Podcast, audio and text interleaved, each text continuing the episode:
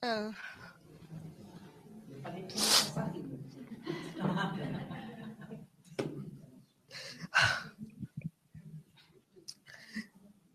Eu não sei se essa mulher sabe o que ela estava cantando, eu acho que não. Porque a primeira vez que eu vi essa música, eu procurei depois. E eu vi que ela não, não teve encontro com o Senhor. E eu falei para Deus: Deus, que privilégio ter uma voz dessa. Eu cantaria, cantaria, cantaria, cantaria o que o Senhor fez por mim. Eu me identifico muito com a música porque eu sei o valor desse óleo, porque eu sei de onde Jesus me tirou. Mas quando eu canto para Deus direito é só dormindo. Deus só deixa eu cantar bem sonhando. Porque eu não tenho voz, gente. E às vezes eu falo assim para o Senhor, Senhor, às vezes eu prego e eu falo, prego não, porque eu não prego, eu ensino. Eu falei, Deus, eu queria tanto cantar depois que eu ensino, mas não vai, gente. Não consigo. E daí eu fico pensando que privilégio Deus dá uma garganta dessa, corda vocal dessa, e poder louvar o Senhor dessa maneira. Nossa, gente, como Deus não deixou eu cantar, eu só falo, falo, falo, falo. e falo muito. muito, gente. Então, hoje eu vim falar um pouco aqui. E quem dera, eu falo para Deus, o Espírito Santo de Deus uh, colocasse no meu coração, porque a obra é dele, e eu conseguisse expressar o que Jesus é. A palavra dele e o Espírito testifica quem é o Senhor. Mas, gente, o que eu posso dizer para vocês? Que ele é o amado da minha alma. E ele sabe disso. E eu queria compartilhar com vocês, começando na carta, numa carta aos Hebreus. Não sabemos quem escreveu, mas que o Espírito Santo de Deus venha ministrar no nosso coração nessa noite, diante dessa palavra que é maravilhosa. Deixa eu só comentar rapidinho com vocês uma coisa que Deus fez comigo, não sei se a, Gija, a comentou aqui. E Deus me chamou às vezes para ensinar. Uh, não que eu sou teóloga, viu, gente? Não sou, não. Mas eu gosto muito de falar dele. Então, por isso que Jesus fez isso. E eu estava numa manhã numa escola dominical, e eu falei, gente, vamos, não lembro agora o que a gente estava estudando, era o Velho Testamento. E eu falei, vamos começar então a compartilhar. E Deus na hora me fez parar. E no meu coração, no meu coração, o Espírito Santo ministrava assim: Filha, você tem, olha isso, banalizado a minha palavra. Para, porque você não está aqui como professor e nem está dando aula na faculdade. O livro que você tem na mão hoje é santo. E o que o povo tem hoje na mão é santo, porque a minha palavra, eu quero falar com a minha igreja. E eu quero que você pare e diga isso para a minha igreja. E o Senhor me lembrou, gente, do meu passado, quando eu não conhecia Jesus. Eu buscava em livros, em tudo quanto é lugar, porque eu queria saber futuro, essas coisas. Então eu tinha livros e livros não de Deus. E eu tinha um livro em particular que a gente via o futuro, bem lá das trevas. E para a gente poder fazer isso, era todo um ritual, e eu tinha uh, lenços de seda para embrulhar o livro e tudo aquilo. E Deus falou para mim: tu tinhas mais referência, mais reverência com aquele livro do que tu tens tido com a minha palavra. Lembra-te quando você pegar este livro, eu estou falando com a minha igreja. E daí eu queria compartilhar isso com vocês e lembrar que o que nós estamos vendo é Deus falando conosco nessa noite. Amém? Na realidade, eu não estou ensinando, nós estamos só compartilhando mesmo essa palavra maravilhosa. Amém, queridos? Então, na carta aos Hebreus, capítulo 6, versículo 13.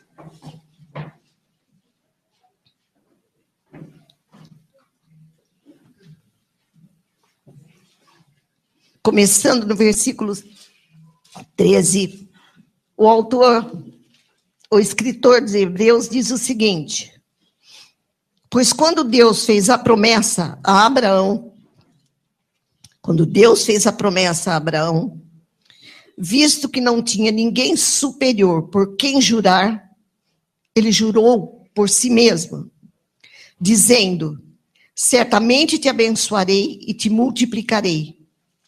E assim, depois de esperar com paciência, obteve Abraão a promessa. Porque os homens, eles juram pelo que lhes é superior. E o juramento servindo de garantia para eles, é o fim de toda dúvida, de toda contenda. Por isso, Deus, quando quis mostrar mais firmemente aos herdeiros da promessa a imutabilidade do seu propósito, ele se interpôs com juramento, para que, mediante duas coisas imutáveis, nas quais é impossível que Deus minta, forte alento tenhamos nós, que já corremos para o refúgio a fim de lançar mão da esperança que está proposta, a qual temos por âncora da alma, segura e firme que penetra além do véu, onde Jesus, como precursor, entrou por nós, tornando-se sumo sacerdote para sempre, segundo a ordem de Melquisedeque. Eu vou voltar já já para cá. Quero chamar a tua atenção no texto, que linguagem é essa? O Senhor fala de juramento e fala: Eu jurei por mim mesmo. Na realidade, o autor da carta aos Hebreus, ele está fazendo uma referência a um evento do Velho Testamento, que eu quero que vocês vão lá comigo no livro de Gênesis. Livro de Gênesis, capítulo 22. Todo mundo conhece o texto. Vocês conhecem o texto, mas vou explicar depois, eu vou voltar para ele mais tarde. Mas eu quero com, ler com você, no capítulo 22, a que evento se refere? Gente, é o seguinte: nós vemos que Gênesis fala muito de Abraão. O Senhor separa Abraão. Capítulo 12 ele chama Abraão. Capítulo 13 ele promete a terra Abraão. Capítulo 15, vou ler com vocês já já. E no capítulo 22, ele chama Abraão, vocês sabem que Abraão, quando Deus chama Abraão, e eu vou explicar já já, ele faz uma promessa, Abraão. Ele se compromete com Abraão e fala: Vou te dar um filho, vou te dar um filho da velhice, e vou te dar uma terra. E esse capítulo 22 descreve quando Abraão, na terra de Moriá, ele sobe num dos montes que Deus disse: vai num dos montes que eu te mostrarei, e lá você vai sacrificar Isaac, o teu filho, para mim. Vocês já conhecem a história. Muitas vezes você ouve falar, olha, sobre a fé de Abraão. Olha como Abraão tinha fé. Mas eu quero mostrar algo mais lindo para vocês nessa noite, nessa história. Mas antes de explicar, eu quero que você veja no versículo 12 quando Abraão vai sacrificar Isaac, ele diz: Não estendas a mão sobre o rapaz e nada lhes faça, porque agora sei que temes a Deus, porque não me negaste o filho, o teu único filho. Tendo Abraão erguido os olhos, viu atrás de si um carneiro preso pelos chifres entre os arbustos.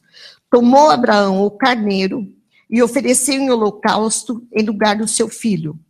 E pôs Abraão por nome aquele lugar o Senhor proverá. Daí dizer-se até o dia de hoje, no monte do Senhor se proverá. Então, do céu, bradou pela segunda vez o anjo do Senhor a Abraão. Olha o 16 agora, que nós lemos lá na carta aos Hebreus. E disse: Jurei por mim mesmo. Não tem ninguém maior do que eu para jurar. Eu já vou explicar isso para você. E ele diz: Jurei por mim mesmo, diz o Senhor, porque me fizeste isso e não me negaste o teu único filho. que deveras te abençoarei e certamente multiplicarei a tua descendência, como as estrelas do céu, como areia na, na praia do mar, a tua descendência possuirá a cidade dos teus inimigos. E daí Deus fala que vai dar terra para Abraão. Para você entender isso de uma maneira maravilhosa como é, eu quero que você vá comigo lá no capítulo 15 de Gênesis. Volta para trás. Capítulo 15. Na realidade, esse Isaac que Deus pede em sacrifício, Deus tinha feito uma promessa a Abraão neste evento relatado no capítulo 15. Vocês sabem que Abraão já se considerava idoso. Vocês sabem que antes disso, para providenciar um filho que ele achava que não vinha, tem a história de Agar e de Ismael. Mas agora Deus chama Abraão. E eu quero estudar com você aqui. Capítulo 15. Diz lá: Deus anima Abraão. Presta atenção que o nome aí não é Abraão. Na sua Bíblia está o quê? Abrão. Não é isso, queridos? Abrão. Ele ainda era Abrão, tá? Ele não era Abraão. O Abraham, tá? Depois desses acontecimentos, veio a palavra do Senhor a Abrão numa visão e disse: Não temas, Abrão, eu sou o teu escudo, teu galardão será sobre modo grande. Respondeu Abrão: Senhor Deus, que me haverás de dar se continuo sem filhos? E o herdeiro da minha casa é o Damasceno Eliezer. O Eliezer. Disse mais Abrão: A mim não concedeste descendência e um servo nascido na minha casa será o meu herdeiro, porque era o costume. A isso respondeu logo o Senhor, dizendo: Não será esse o teu herdeiro, mas aquele que será gerado de ti, este será teu herdeiro. Então conduziu para fora e disse: Olha para os céus, quantas estrelas se é que podes? E daí Deus disse a Abraão: Será assim a tua posteridade. Ele creu no Senhor, e isso lhe foi imputado por justiça. Disse-lhe mais: Olha o que Deus fala para ele: Eu sou o Senhor que te tirei de Ur dos caldeus para dar-te por herança essa terra. Versículo 8. Abrão perguntou para Deus: Senhor, tudo bem, mas como eu vou saber que eu vou possuir a terra? Como eu vou saber que o Senhor vai me dar o filho? Como eu vou saber que o que o Senhor está falando vai acontecer? Deus não diz para ele, Abraão, tenha fé.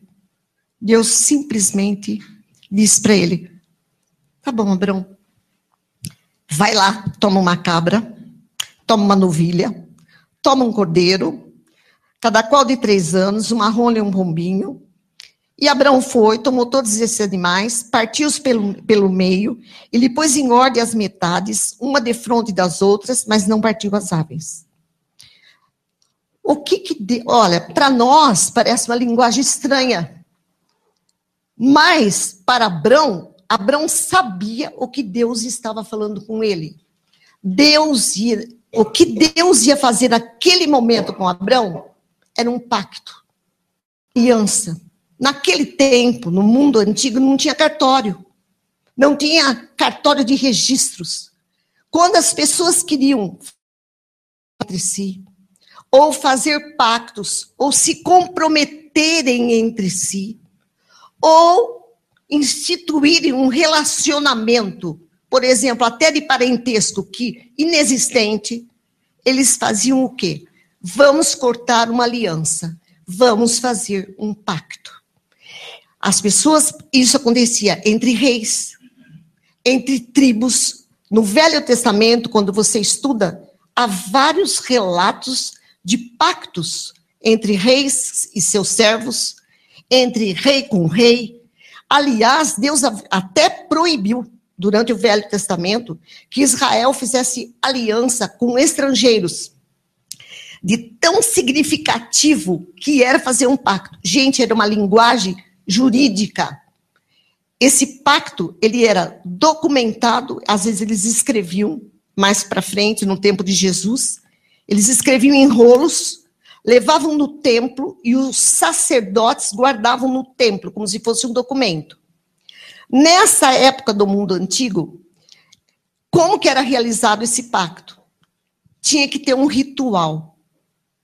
No ritual do pacto, olha a linguagem de Deus: vai buscar o cordeiro, vai buscar a cabra. O que eles faziam? Eles pegavam um animal, rasgavam o animal no meio, partiam o animal no meio, punha metade para cá, metade para lá, e os contratantes do pacto caminhavam entre as partes.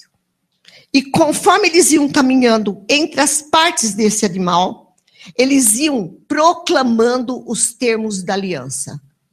Por exemplo, eu, fulano de tal, me comprometo agora a criar um relacionamento contigo, fazer uma aliança contigo, onde a minha terra vai ser sua.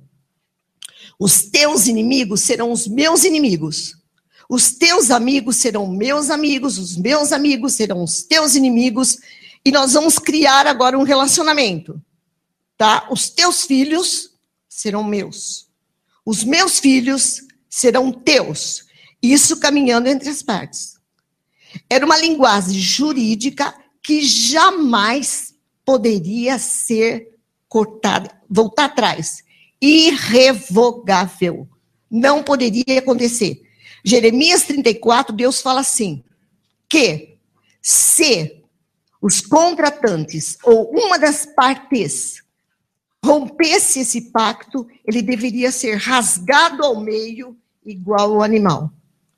Tá? Então era muito significativo e essa linguagem de pacto, tá claro? Agora imagina uma coisa. Abraão, Abraão sabia disso. Abraão sabia disso. Como todos eles sabiam no mundo antigo. Agora você imagina o Senhor do universo, o Rei da Glória, o Deus Todo-Poderoso, chegando para Abraão, falando: vamos fazer um pacto de aliança. Imagina a cena, porque Deus ia caminhar entre as partes com Abraão. Agora, por que entre as partes? Perceberam que era um animal só rasgado ao meio? Significava, daqui para frente seremos um, não mais dois. Abraão, eu e você seremos um, como esse animal é um. Claro. Daí tudo bem. Que delícia para Abraão chegar e falar assim: Opa, Deus vai fazer aliança comigo. Porque Deus está dizendo entre linhas. Abraão se perguntou como que você tem certeza que a minha promessa vai cumprir? Vamos fazer uma aliança. Isso é definitivo. E Deus viu lá a linguagem de Hebreus, Deus não mente e nem se arrepende. Claro, ele não é homem para mentir. Então Abraão já sabia. Deus vai fazer um pacto comigo com certeza eu vou ter a terra e com certeza ele vai me dar o quê? O filho. Ele vai me dar o filho. Só que, ao caminhar entre as partes, o que que Abraão ia dar para Deus, gente? Deus, eu prometo o quê? Eu vou dar o quê? Meu, meu, meu camelo? A minha terra? Deus é o Senhor do universo, Ele é o Rei da glória. Eu vou dar o quê para Deus? Gente, olha que coisa linda isso. Olha só. Versículo 12. Ai, é lindo isso. Ao pôr do sol, caiu profundo sono sobre Abrão. Abrão ainda. Abrão. E grande pavor e cerradas trevas o acometeram. Então lhe foi dito: Sabe com certeza, a tua posteridade será peregrina em terra alheia e será reduzida à escravidão e será afligida por 400 anos. Deus está se referindo a uma nação que viria como descendência de Abraão lá no Egito. Já já vou para lá. Mas também Deus está falando, eu julgarei o Egito, tá? E depois sairão com grandes riquezas. E tu irás para os teus pais em paz e serás sepultado em ditosa velhice. O que, que Deus está fazendo? Promessas. Na quarta geração, 400 anos depois, mais ou menos, tornarão para aqui porque não se encheu ainda a medida da iniquidade dos amorreus. Tudo bem? Agora veja comigo o 17. E sucedeu que, posto o sol, porque isso se fazia normalmente no entardecer, houve densas trevas. E eis que um fogareiro fumegante e uma tocha de fogo que passou por aqueles pedaços. Naquele mesmo dia, fez o Senhor aliança com Abraão. Dá licença? Então, quem passou no meio das partes não foi Abraão, mas foi quem? Uma tocha de fogo e um fogareiro fumegante. Queridos, não está explícito, mas está implícito. Eu sempre falo isso para os meus alunos. Quem estava fazendo a promessa ali, que a gente entende de uma maneira maravilhosa, era Deus Pai fazendo a promessa e o representante perfeito de Adão, da raça humana sem pecado, que era Jesus Cristo, seu filho.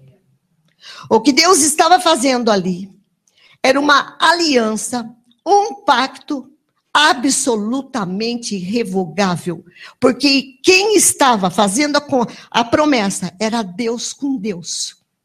Deus passeava entre as partes com Deus.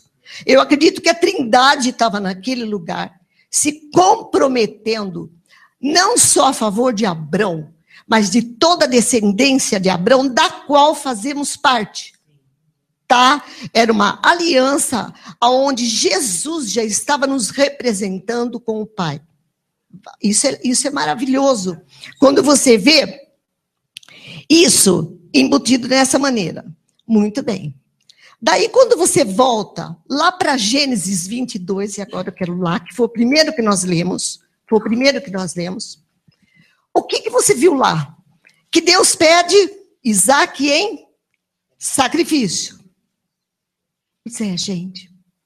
Todas as vezes que eu lia isso, e que eu ia ensinar no seminário, eu falava, Deus, tem alguma coisa aqui que eu não vejo. Porque eu pensava, da fé de Abraão, eu sei. Mas, Senhor, por que, que o Senhor pediu esse sacrifício? O Senhor não, não precisa testar a fé de homem nenhum. O Senhor é meu Criador. O Senhor conhece meu coração. O Senhor sabe se eu tenho fé ou não. Eu não sei. Eu não sei. O Senhor sabe até onde eu vou e até onde eu não vou. E por que, que o senhor fez isso? Gente, Deus estava legalizando algo muito maravilhoso da aliança que ele fez lá com o capítulo 15. Quando Abraão sobe, e Abraão, diz a carta aos Hebreus, ele creu que Deus era poderoso para ressuscitar Isaac, sim, e isso lhe foi imputado por justiça. Mas isso foi dado a Abraão antes da fundação do mundo, porque já era programa de Deus fazer isso por nós, não só na vida de Abraão. Quando Abraão vai, e eu fico imaginando que o céu viu, anjo viu, Deus viu, diabo viu, o universo viu, quando Abraão vai e pega o cutelo para assassinar Isaac, e Deus não deixa, mas o céu viu quando Deus disse: Abraão, porque me deste o teu filho, eu vou dar o meu em favor de vocês.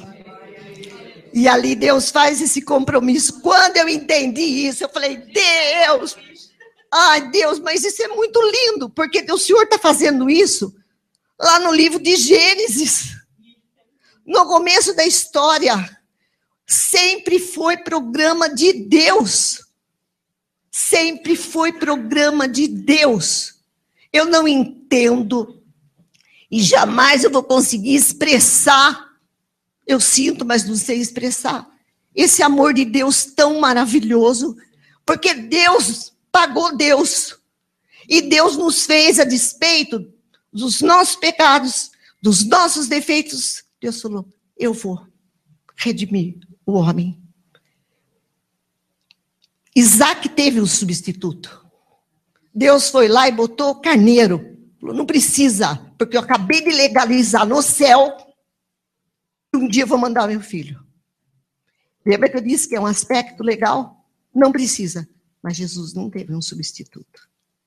Ele era o Cordeiro de Deus e ele morreria mesmo ali. Deus pagando Deus no Calvário. E daí você vê dentro da fidelidade de Deus. Eu estou falando isso porque eu quero que você entenda nessa noite. Olha, eu estou na velha aliança. Estou lendo com você uma aliança e tem mais, que eu não vou explicar agora porque não dá tempo. Mas até aí era Abrão.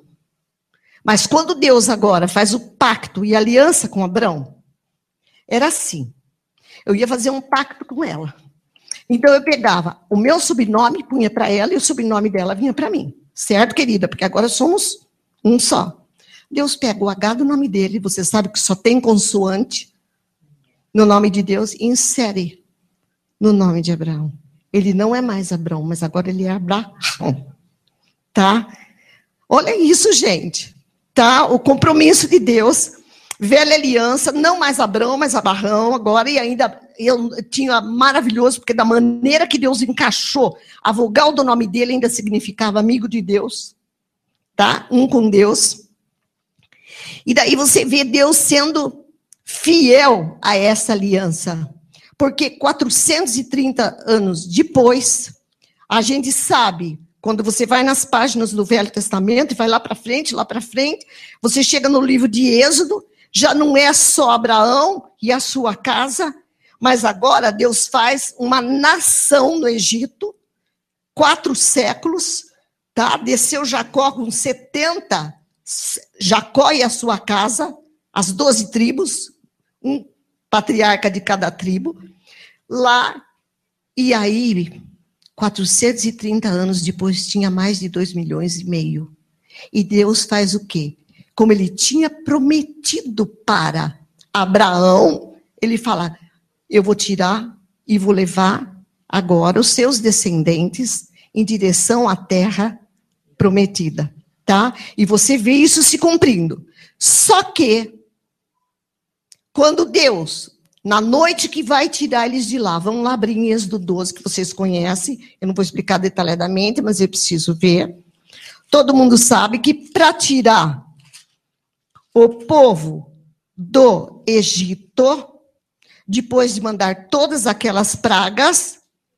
Gente, todo o Velho Testamento, quando você estuda o Velho Testamento, você vê uma tipologia e figuras sempre apontando, para o Calvário, sempre apontando para Jesus, sempre apontando para a igreja. E aqui você vê um evento maravilhoso, que é a tirada do povo do Egito. Só que para tirar o povo do Egito, Deus tinha, ele estabeleceu um memorial. Ele tinha que estabelecer um memorial. Porque agora ele ia caminhar no deserto, no meio deste povo que ele tinha separado para si. E o que ele faz, e todos vocês sabem, que na noite ele pega, porque ele separou, segundo a palavra de Deus, Faraó para aquele tempo, porque ele fala: Faraó, te separei para esse tempo. Ou seja, eu sabia que você ia falar não, não, não, não, não, não, até eu fazer o que eu queria no final, que era a morte dos primogênitos, tá? Aonde ele tiraria e ele diz mais: Fiz isto para mostrar em você, Faraó, a minha glória. Gente, antes de ir para frente, a gente não pode perder de vista uma coisa. Deus é o Senhor da história. Ele estabelece reis e remove reis, segundo o seu querer. Como Deus alinhava na história determinados eventos, eu não sei. Não sei. Porque quando você começa a estudar, você fala, Deus, como é que deu tão certo o Senhor mostrar isso usando esse rei? Não sei como é que Deus faz isso. Mas Ele é o Senhor da história. E Ele é soberano sobre todos os homens. E Ele separa Faraó para esse tempo. Muito bem, nessa noite Faraó teve que ceder. Porque ele ia tirar o povo do Egito e levar em direção à terra prometida. Claro que isso tem uma tipologia, a gente tem até música que a gente canta no, no Egito escravo fui, lembra disso, gente? Tá? Tem uma tipologia, mas maravilhoso foi Deus chamar o seu povo e falar assim: tudo bem, eu vou tirar vocês. Eu vou caminhar agora com vocês no deserto, porque é o que ele fez.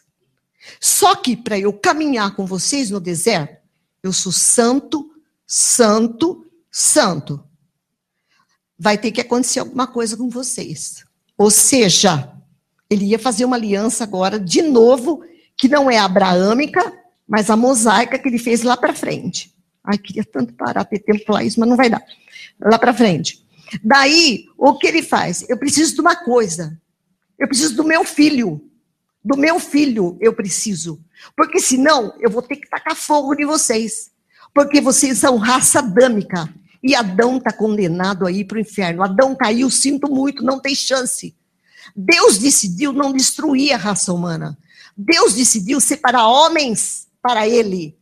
Agora, como Deus, santo, santo, santo, ia caminhar com dois milhões e meio de pecadores no deserto, hein? Como? Sim, cobertos pelo sangue. Pelo sangue eu vou poder caminhar. Só que não era ainda a plenitude dos tempos da nova aliança. Que sangue? Do cordeiro que foi derramado naquela noite. Onde Deus fala o quê? Cada família vai pegar um cordeiro, tá? Porque nessa noite eu vou tirar vocês do Egito. E vocês vão pegar esse sangue, vocês vão pôr nos umbrais da porta, porque quando eu, eu, passar pelo Egito, eu não aplicarei meu juízo na casa onde eu ver o quê? O sangue. Sempre foi assim, né, gente? E vai ser assim. Tá? Na casa onde eu ver o sangue. Só que, olha o que Deus fala. No versículo 14, dias do 12. Primeiro, 13 e 14. Vou ler o 13 e 14. O sangue vos será por sinal nas casas em que estiverdes. Quando eu vir o sangue, passarei por vós, e não haverá entre vós praga destruidora quando eu ferir a terra do Egito. 14. Esse dia, esse dia da libertação, este dia, vos será por memorial e o celebrareis como solenidade ao Senhor. Nas vossas gerações, o celebrareis por estatuto perpétuo. Gente, Deus estabeleceu uma festa, sabia? Quando você estuda o livro de Levítico, você vê festas obrigatórias que Deus estabeleceu. O que, que deveriam ser essas festas? Nestas festas, o seu povo celebraria eventos memoráveis do povo com Deus. Isso que está acontecendo aqui, Deus falou: vocês vão celebrar para sempre, todo ano, porque é uma celebração, é um memorial, onde vocês vão lembrar o dia em que tirei vocês do Egito e como eu tirei vocês do Egito. Eu não estou inventando isso. Paulo escrevendo aos Coríntios, na primeira carta aos Coríntios, no capítulo 5, ele está exortando a igreja e está dizendo para a igreja de Coríntios: Ô gente, fiquei sabendo que no meio de vós tem muito pecado. Tem um pecado aí que eu não sei como vocês estão suportando. E, como era próximo da festa dos pães asmos, e na festa dos pães asmos, eles celebravam isso que eu estou dizendo, esse memorial. Paulo chega e fala assim: vamos celebrar essa festa de uma maneira diferente. Sem pecado, gente. Vamos celebrar essa festa não com fermento antigo, mas vamos celebrar essa festa com fermento novo. Porque Cristo, nosso Cordeiro Pascal, foi imolado. Ele está se referindo a Êxodo 12, porque naquela noite que o Senhor retira o povo do Egito, Deus estabelece a Páscoa. A Páscoa significa: pouparei, passarei longe e não aplicarei meu juízo em vocês. Claro? Então, Paulo está dizendo: olha, vamos celebrar a festa dos pães asmos. Igreja, você lembra? Por quê? Porque Cristo, o nosso Cordeiro Pascal, foi imolado. Então, ele está fazendo referência a Êxodo 12, mas ele está dizendo: olha, agora é diferente. Por que, que ele está dizendo isso? Porque todos os cordeiros sacrificados no Velho Testamento apontam para o Cordeiro de Deus que é Jesus Cristo. Gente, você imagina? Eu fico pensando, Deus, como é que o Senhor fez isso? Desde o começo você vê o sangue, desde as primeiras páginas. Quando Adão cai, Adão cai, Adão pega a folha para se esconder e não teve jeito. Deus falou: Adão, eu vou cobrir você, porque senão vou ter que te matar. Sabe como eu vou cobrir você? Não é com folha de árvore, não é, não adianta, vai ser com sangue. Pega um animal, sacrifica e cobre a nudez desde Adão. No desde Adão não é porque ele estava pelado, gente. Isso, no seu pecado, maldito e passível agora do juízo de Deus. Então você vê desde o começo Deus dizendo: ó, sem derramamento de sangue não há remissão de pecados. Então todos os cordeiros vão apontando. Por isso que Israel não viu isso. Mas por isso que quando Jesus está passeando, João vem e fala: opa, olha quem está passando aí. Esse é o Cordeiro de Deus que tira o pecado do mundo. Ele entendeu. Ele é o Cordeiro. Ele é o Cordeiro. Deixa eu só falar uma coisa, já que eu estou falando disso. Quando o homem caiu, quando o homem caiu, ficou a raça adâmica. Ou seja, todo descendente de Anão estava o quê? Condenado. E não adiantava falar, olha, mas só, esse é melhor. Não, não é melhor. Porque não é o que eu fazia. Eu já era raça adâmica. Eu estava condenada antes de nascer. Porque eu era descendente de Adão. Paulo diz que, lá na carta aos Romanos 3,23, que Deus olhou para a terra e não viu o quê? O que, que ele está dizendo? Não vejo um homem sem pecado. Como que eu vou pegar? Porque para redimir essa raça, para perdoar essa raça, para justificar o homem, eu preciso de um homem perfeito, tá entendendo? Tem que ter um homem perfeito que vai chegar e falar: eu represento. Não tem. Não tem. Qual o homem perfeito que poderia justificar uma raça decaída? Deus falou: eu vou como homem. Porque eu vou como homem de semente incorruptível. Deus, quando viu seu filho, falou: Este é o homem perfeito, apto para representar a raça humana. E quando eu estiver aplicando a minha ira sobre ele, eu vou justificar, perdoar. Na carta de Paulo aos Colossenses, ele fala o seguinte: na cruz o que, que Jesus fez? Rasgou toda escrito de dívida que era contra nós, despejou, despojou principados e potestades e os expôs ao desprezo. Jesus foi o homem perfeito, apto. Por isso que o cordeiro não podia ter um defeito, nenhuma manchinha. Por que, que não podia?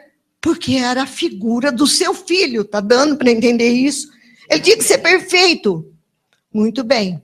Israel ainda não entendeu isso. Nós sabemos então que dois mil anos depois, Jesus vem, João diz: Eis o Cordeiro de Deus. Agora, olha que lindo isso. Por ocasião da Páscoa, eles estavam celebrando a festa Jesus entra em Jerusalém pela porta das ovelhas, diz a tradição. Sabia que em Jerusalém tinha a porta das ovelhas? Toda Jerusalém, quando a gente estuda, ela era murada e tinha diferentes portas, cada porta tem um significado, porque Jerusalém é um tipo da igreja, é um tipo da igreja. Jesus é. E por que porta das ovelhas? Era por onde entravam as ovelhas para o sacrifício. E na festa, elas tinham que entrar antes, dia 10, para que 14 de Nisan, que era o mês lá de abril, elas pudessem começar a serem sacrificadas. Muito bem. Porque elas tinham que ser o quê? Examinadas. Jesus entra pelas portas das ovelhas em Jerusalém. E é examinado por quem? Pilatos. Pilatos olha e fala: não vejo nele crime algum. Esse homem é inocente. Não vejo nele crime nenhum. Ele era o cordeiro perfeito que o pai levaria para a cruz. Por isso, gente, eu fico doente. Doente quando eu vou numa igreja escuto falar que tinha festa no céu quando Jesus, no inferno, quando Jesus estava na cruz. Festa no inferno foi a maior derrota do diabo quando Jesus gritou lá: está consumado está consumado. O diabo tentou impedir que Jesus fosse para a cruz várias vezes. Lembra Pedro? Senhor, não vai, hein? O que, que Deus disse para Pedro? Jesus, arreda, Eu vim para isso. Eu vim para isso. Tá? E daí nós vemos o seguinte. Mas, mas, antes disso, vamos lá. Antes de ir para a cruz, na noite em que foi traído, Lucas capítulo 22 está falando da ceia. Diz assim: Jesus combina ceiar com os seus discípulos. Uma coisa que eu não disse para vocês, que nos pactos antigos, depois que durante o pacto de que caminhar entre as partes e fazer o documento, tinha sempre uma refeição memorial. Eles sentavam para comer juntos, ou para celebrar o pacto. Jesus vai celebrar um novo pacto com os seus discípulos. Eu quero que você entenda a grandeza disso. O Senhor, naquela mesa, ele vai estabelecer não um pacto antigo, como era aquele de andar entre as partes, tá? Que nós sabemos que o velho pacto, a palavra diz, porque você tem na sua Bíblia Novo Testamento e Velho Testamento. Você tem a mesma coisa de eu falar para você: velha aliança e nova aliança. Velho pacto e novo pacto. Presta atenção. Velha aliança, nós estamos falando dela com Abraão. Só que a velha aliança com Abraão, ela foi universal. Quando Deus faz aliança com Abraão, ela é universal. Nós estamos incluídas nela. Com Moisés, lá no Monte Sinai, é diferente. Ele está fazendo uma aliança com o povo de Israel e era uma aliança condicional. Condicional como? Deus fala para Moisés: se o meu povo fizer isso, se o meu povo fizer assim, se o meu povo fizer assim, eu cumprirei a aliança.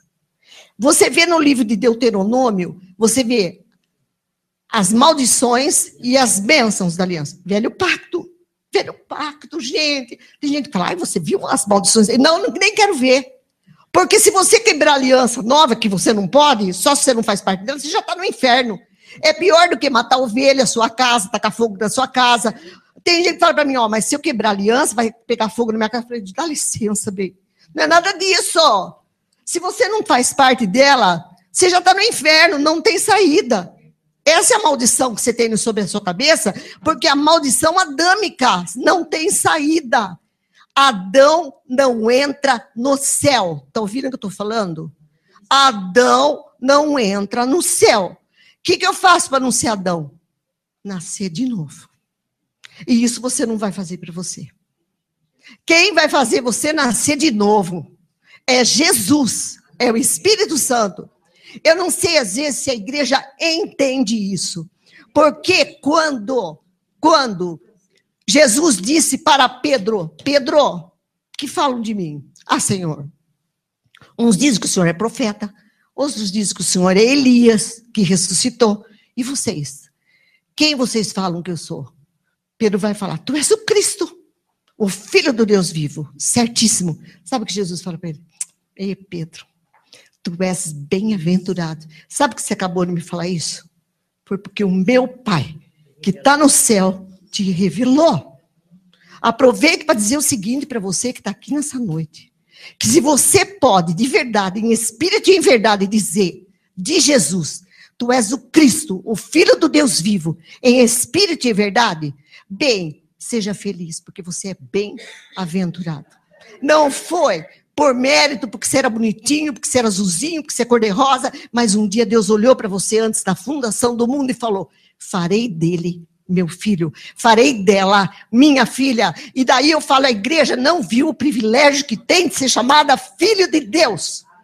A maior honra, a maior alegria que um homem pode ter, é o que eu falei, queria cantar daquela mulher, mulher até perder a voz, é ser filho de Deus, filha de Deus, o Rei da Glória, o Senhor do universo. Ele te criou para te chamar de filho. Diz que a nova aliança você chama Deus de Pai.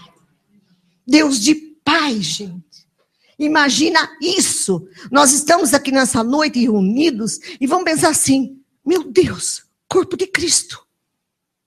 Corpo de Cristo. Ele é o cabeça. Olha a honra. A honra. Nossa. É, viajei. Daí o que acontece? Daí o Senhor fala assim: senta e fala assim: quero celebrar essa ceia com vocês. Porque nesta noite eu vou estabelecer um novo memorial. E vou dizer mais. Não mais. Não foi assim que ele falou, mas estava implícito. Olha aqui. Com o sangue e sangue de cordeiros. Porque a velha aliança, era isso que eu queria explicar, ela precisou ser mudada.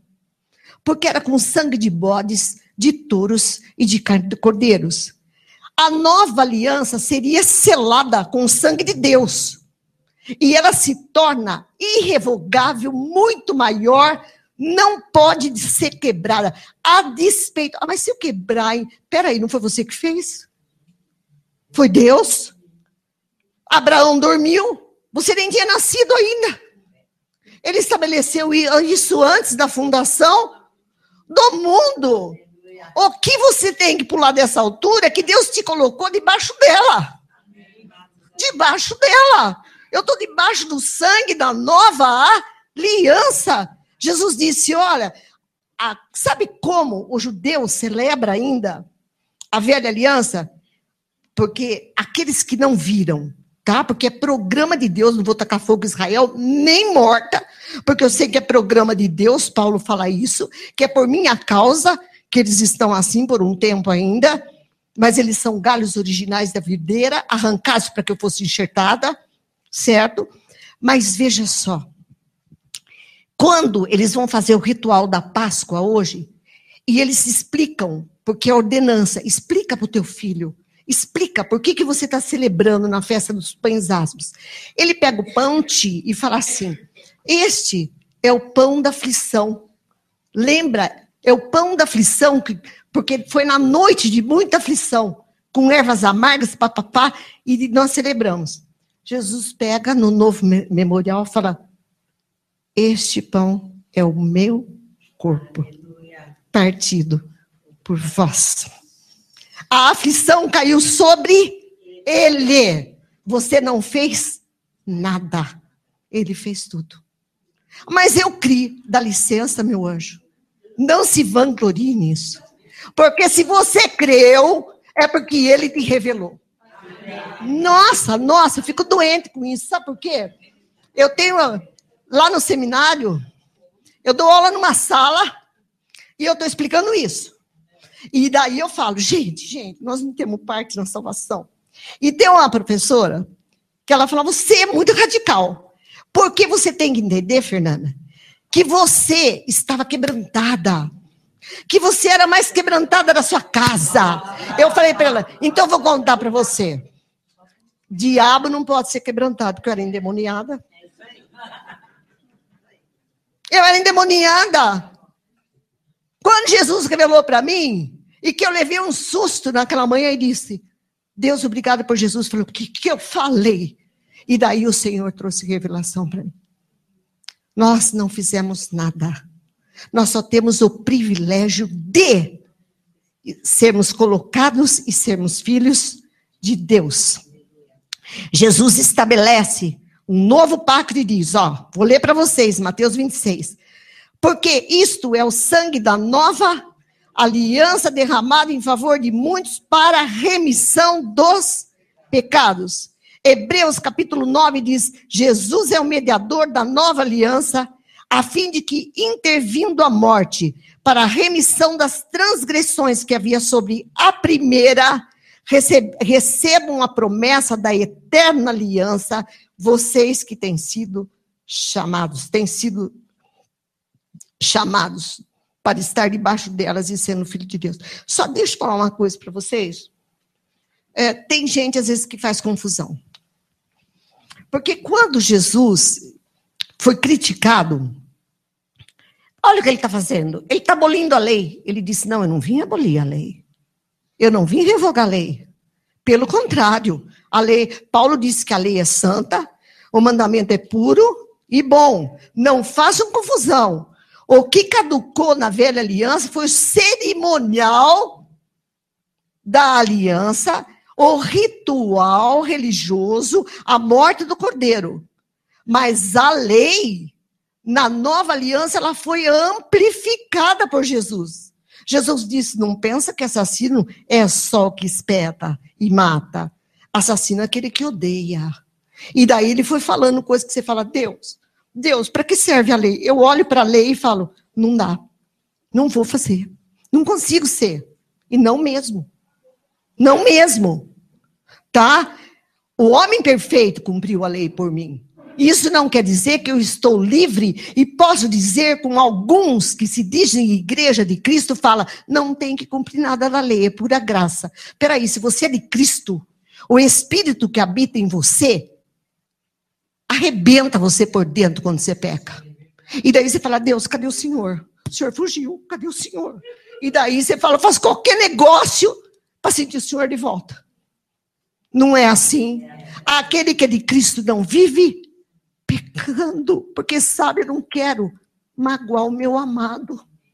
Eu sou dele. Eu não quero magoar o meu amado. A lei, ela é maior. Quem me dera, Senhor, ser cumpridora mais da lei.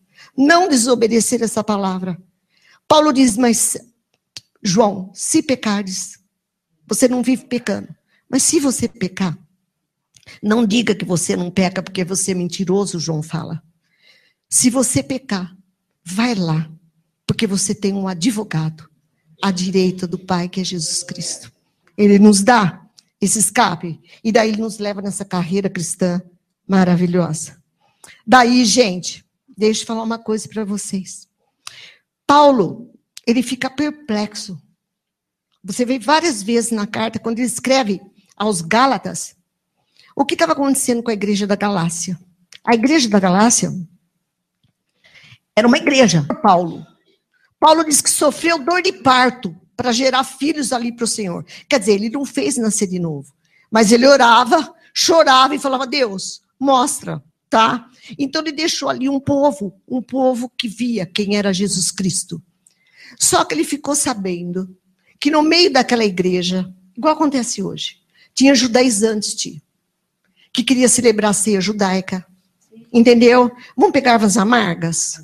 É. Vamos pegar as amargas, gente. Só falta trazer o cordeiro. Vamos pôr quipá também, vamos pôr estola, vamos fazer tudo. Daí Paulo falou: Eu não acredito que vocês estão fazendo isso.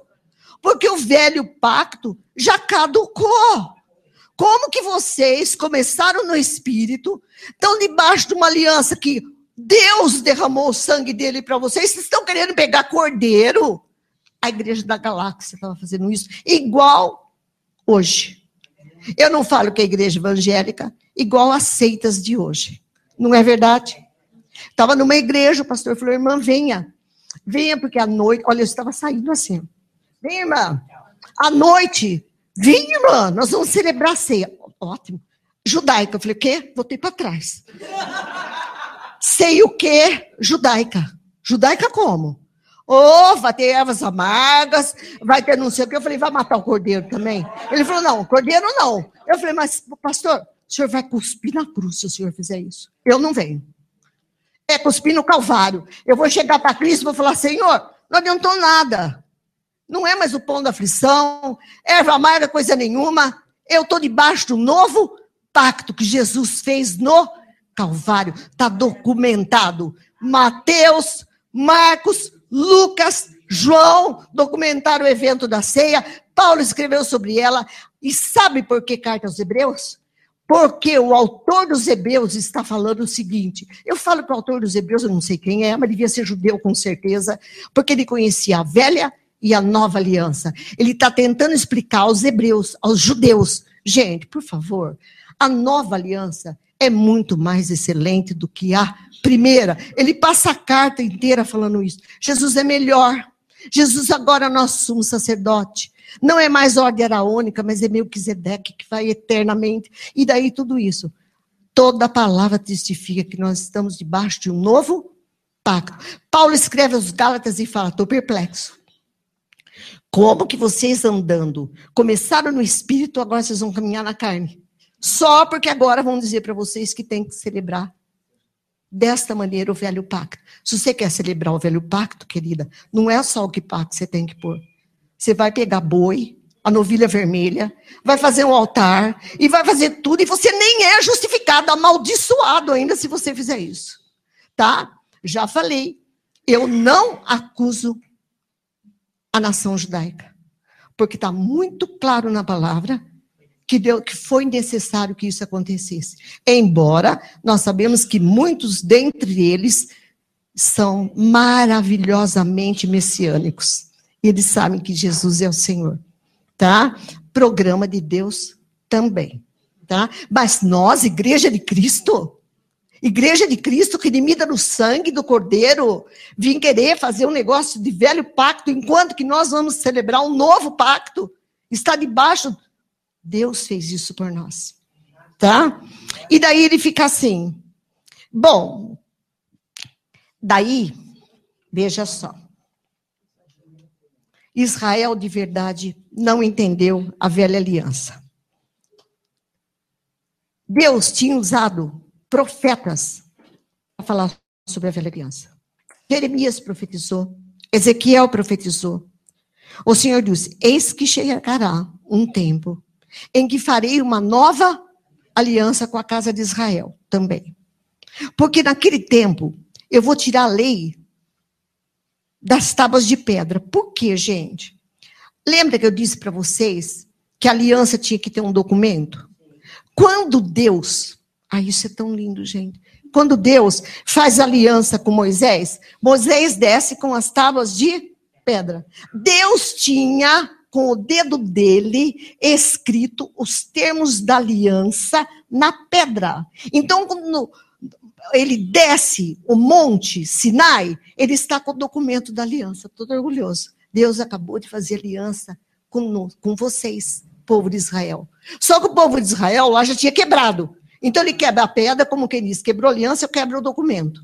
Deus, na misericórdia, fez de novo. Mas Jeremias disse que no novo pacto não teria mais a pedra.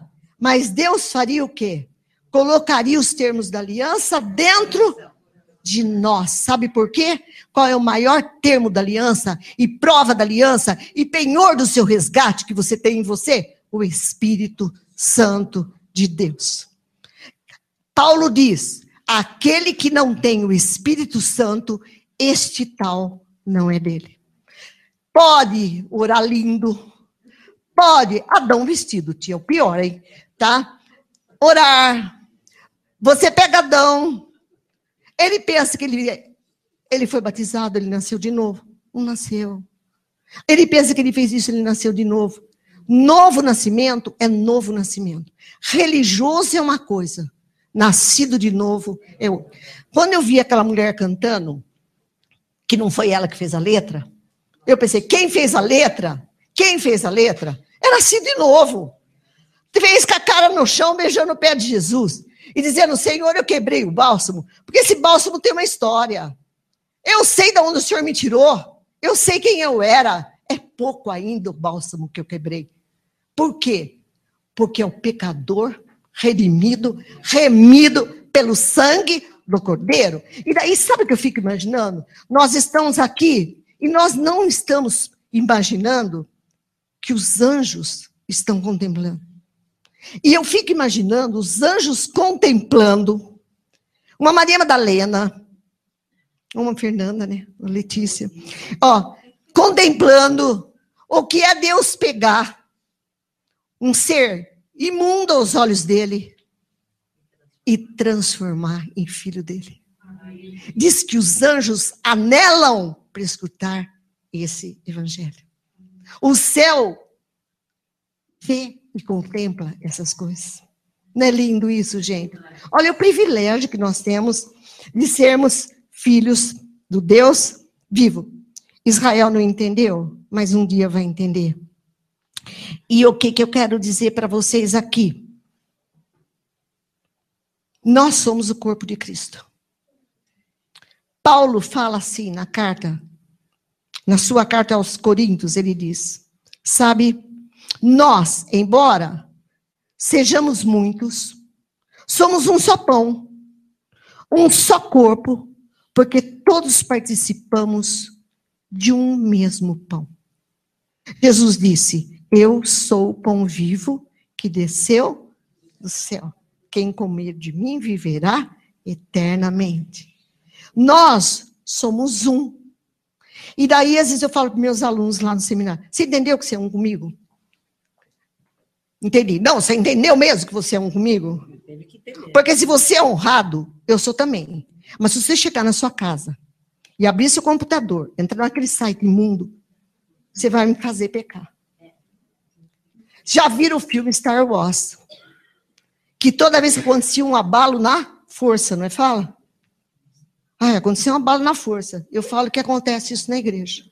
Você peca e eu não tenho nada com isso. E abre uma brecha, se eu pecar, eu vou fazer isso com você também. Porque somos um. E nós temos que entender o seguinte: somos um. Eu sou uma com a Soraya. Ela me suporta. Porque ela vive muito intimamente comigo, né, amiga? Muito. Então ela sabe que tem hora que não dá para aguentar, mas ela me suporta. E tem hora e a gente se suporta. E daí a gente se ama. Por quê? Porque ela tem o espírito que eu tenho. Nós temos que entender que isso é uma unidade maravilhosa que Deus faz entre nós. Amém. Nenhum de nós vai ser perfeito, querido. Nós somos parte daquele que é perfeito. Ele é o cabeça. Nós temos defeitos sim, nós temos diferença sim, mas Jesus está voltando. O que importa é que temos a honra de sermos filhos, mas perante os olhos dele nós somos todos iguais. Amor, mas eu não sinto no coração. Peraí, Jesus não é questão de sentir no coração, é questão de exercitar. Ah, ela também não sente no coração. Mas me aguenta. E isso, amor é atitude. Amor é atitude. Ah, mas eu vou lá para amar aquele que está morrendo na África. Piada. Você não ama nem aquele que está do teu lado da igreja. Deus não te chamou para amar lá. Deus está te chamando para suportar primeiro aqui, bem. Vamos passar por cima das nossas diferenças e vamos entender que perfeito mesmo é o cabeça da igreja. E nós temos a honra de sermos parte dele. Ele é a videira, nós somos os ramos enxertados. E Deus, quando pega a tesoura, bem, é porque temos muita folha mesmo. Daí Deus vai podando. E poda, e poda. E sabe como é que às vezes Deus poda? Deus coloca aquele um perto de você que é para podar para caramba. Não dá para caramba. Você sabe que eu demorei para entender isso, viu, queridos? E aí não entendo direito ainda. Se eu falar, ah, que bom, já não É, se falar já passei disso, é mentira. Deus acabou comigo. Três anos e meio na área de casamento. Nem vou falar disso agora, senão passo a madrugada. Mas Deus mostrou para mim. Vai pregar, lindinha, depois que meu marido teve AVC. Pois é. E daí Deus mostrou que o problema era eu. Sempre fui eu. E eu falava, Deus, muda ele, Deus. Muda, Deus. 40 anos de casado, Deus não mudou um tico, porque Deus falou: o problema é você. Você. Você vai ser mudado. E daí, que é a maior poda na minha vida, tesourão de Deus ele, porque ele falava a verdade para mim, entendeu? E eu não queria ouvir. Então, é, nós somos um corpo. Daí, veja só, gente, Por isso, Paulo fala: nós que somos corpo do Cristo, celebremos a festa. Eu vou terminar e vou falar duas coisas. Uma eu não posso esquecer nunca. Mas deixa eu falar isso aqui. Que eu marquei aqui. Moisés, antes de morrer, antes de morrer, lá no livro de Deuteronômio, ele faz um discurso. Ele está falando com Israel, ele sabia que Deus ele não ia entrar na terra, também não posso explicar isso agora, ele não ia entrar na terra. E ele fala assim: Feliz és tu, ó Israel. Ó oh, Israel, feliz és tu. Velho pacto. Velho pacto. Feliz és tu. Pedro, escrevendo para a igreja, ele diz: Ô oh, igreja, vocês são raça eleita, sacerdócio real, nação santa, que mais? Povo de propriedade exclusiva de Deus. Vocês que antes não eram povo, vocês não eram nada, mas agora vocês são povo. Por, sabe por quê? Porque vocês alcançaram misericórdia. É o nosso caso, é o nosso caso. Eu vou ler, porque a gente vai participar desse novo pacto hoje, eu preciso ler para vocês. Mas, já que eu estou falando de aliança, eu preciso só falar isso que eu não posso deixar de falar. Lembra quando eu expliquei para vocês que o animal era rasgado, colocado no chão? Muito bem. Eu, quando ia ensinar um outro texto também, no seminário, eu não entendia. Deus, por que o senhor está falando isso? Por que o senhor está falando isso? A carta aos Hebreus, ele diz o seguinte, gente, no capítulo 10, vocês com ousadia, cheguem agora diante do trono de Deus. Ele fala isso. Sabe por quê? Porque Deus agora deixa vocês chegarem, porque Ele abriu um novo e vivo caminho. Alguém lê para mim aqui, 10, 10, está aqui um novo e vivo caminho que ele nos consagrou pelo véu, isto é, pela sua carne. Eu falava, Deus, que isso? Que isso? Porque daí eu fui lá para o tabernáculo. E no tabernáculo o véu foi rasgado. Daí eu escutava umas músicas, eu falava, não bate, não bate. Porque dentro do onde estava o véu, o véu não tinha pecado. Porque lá na tenda da congregação só podia ter ouro, ouro e prata. Ouro significa caráter de Cristo, prata, redenção. Bronze era para fora da tenda, que era juízo pelo pecado. Mas então, peraí. Tem gente que fala que o véu era pecado? Não, não, não. O véu que separava não separa mais, porque o povo está falando que é pecado, está errado. Daí, quando você vai estudar, você vê que o véu que separava o santo lugar do santíssimo lugar era igual ao véu da porta, tinha quatro cores: branco, azul, púrpura e escarlate. Si, significando o quê? Jesus Cristo. Branco, o homem perfeito. Púrpura, a realeza de Cristo.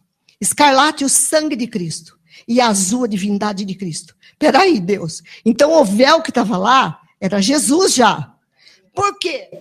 Porque os sacerdotes vinham até o santo lugar. Vocês sabem que no santíssimo lugar só podia entrar quem? O sumo sacerdote. Uma vez por ano, amarrado na cordinha, balançando o sininho, porque ele não podia fazer nada errado. Aspergia sangue sobre si lá representar o povo, certo? Agora, para véu, os sacerdotes entravam diretamente todo dia trocava a lâmpada, limpava a velinha, trocava o tom da proposição e oferecia incenso. Por que, que eles não ouviam? Fala para mim. Por que eles não ouviam? Por que Deus não torrava eles lá? Por causa do véu. Porque o véu estava protegendo. Não era no sentido de separar, de separar. Ele estava fazendo o quê? Mediando. Deus e o povo.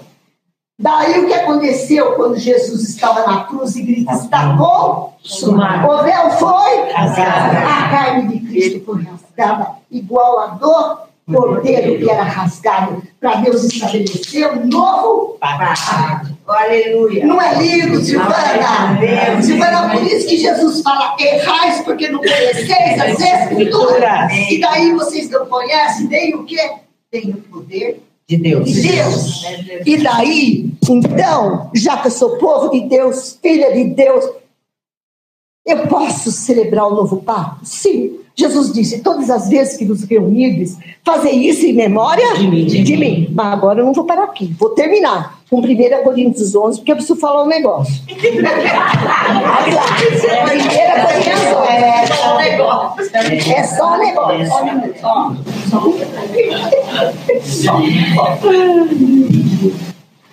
Paulo está instruindo o povo a respeito da celebração da ceia. Isso eu preciso falar, gente. Olha só. E ele está bravo.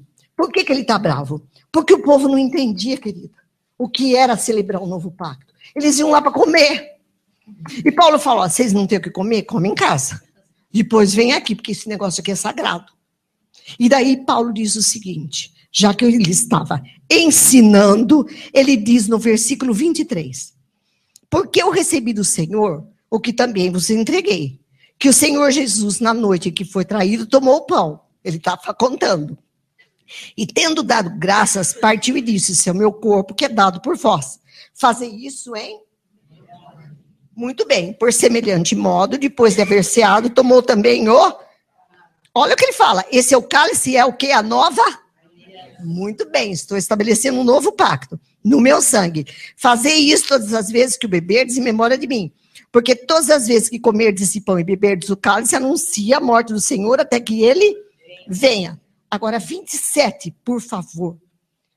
Por isso, aquele que comer o pão, beber o cálice indignamente, será réu do corpo e do sangue do Senhor. Examine seu homem a si mesmo e assim coma pão e beba. Presta atenção.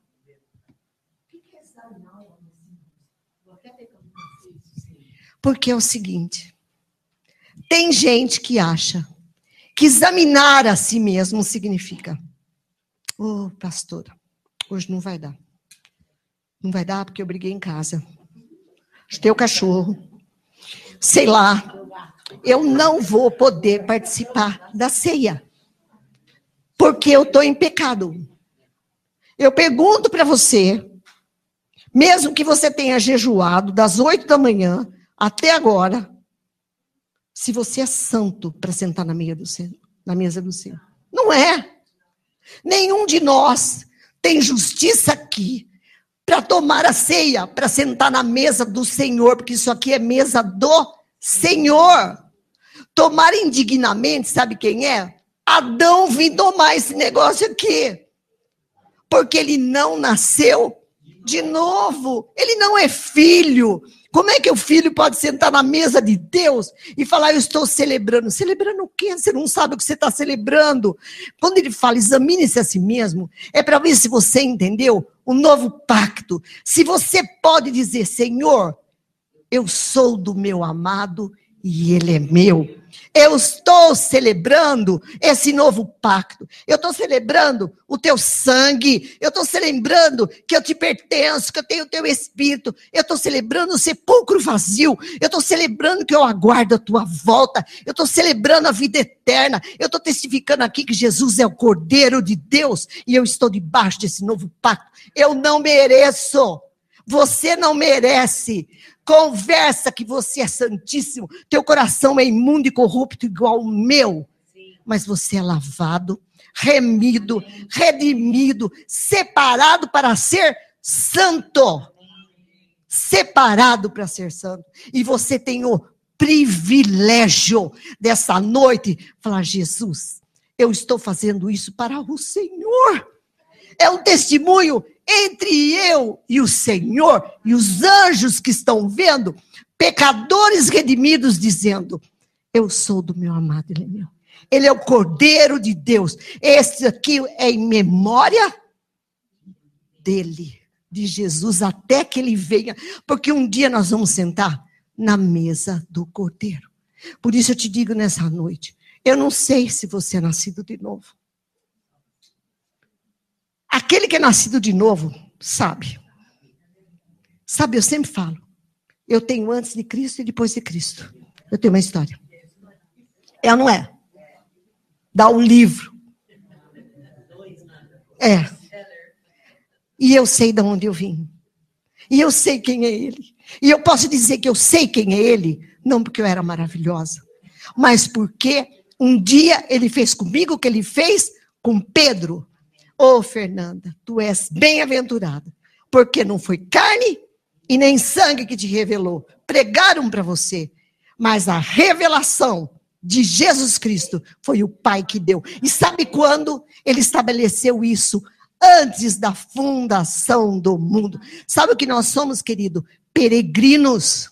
Nós somos forasteiros, tudo aqui vai passar, porque Jesus está voltando. Nós não sabemos quanto tempo estaremos aqui, mas um dia nós estaremos sentados na mesa do Senhor. E nós vamos celebrar isso e dizer para anjos e para homens e diante de Deus: aguardamos a tua vinda, Cordeiro de Deus, porque somos a tua igreja e aguardamos a ti. Amém, queridos?